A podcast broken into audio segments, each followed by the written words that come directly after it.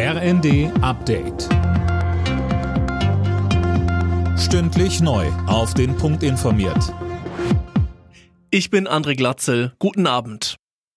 Die Ukraine bekommt von Deutschland weitere Waffen, darunter ein hochmodernes Flugabwehrsystem. Das hat Kanzler Scholz angekündigt.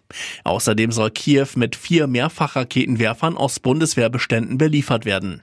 Im Bundestag verteidigte Außenministerin Baerbock die Ukraine-Politik der Ampel erneut gegen Kritik aus der Opposition. Wir können doch Opfern von Kriegsverbrechen nicht sagen, wir haben euch mal die Daumen gedrückt. Leider ist es schiefgegangen wenn wir unsere militärische Unterstützung einstellen würden. Und genau das fordern Sie ja von der Linken und auch von der AfD. Ehrlich gesagt würden wir alles verraten, wofür die Ukrainerinnen und Ukrainer gekämpft haben. In Kroatien soll im kommenden Jahr der Euro eingeführt werden. Dafür hat die EU-Kommission jetzt grünes Licht gegeben.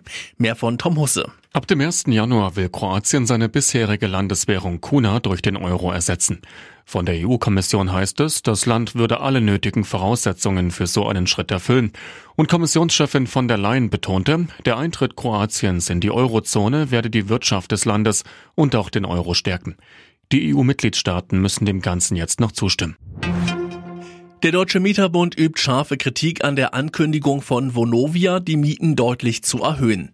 Dass Mieterinnen und Mieter für den eingebrochenen Aktienkurs des Wohnungskonzerns herhalten müssen, zeigt, dass das Geschäftsmodell unsozial und spekulativ ist, so Mieterbund-Präsident Siebenkotten. Vonovia hatte im vergangenen Jahr rund 1,7 Milliarden Euro Gewinn erzielt und den Aktionären die höchste Dividende der Unternehmensgeschichte ausgezahlt. Große Aufregung heute am Hamburger Flughafen. Ein Reisender war dort direkt in den Sicherheitsbereich spaziert, obwohl sein Handgepäck nachkontrolliert werden sollte.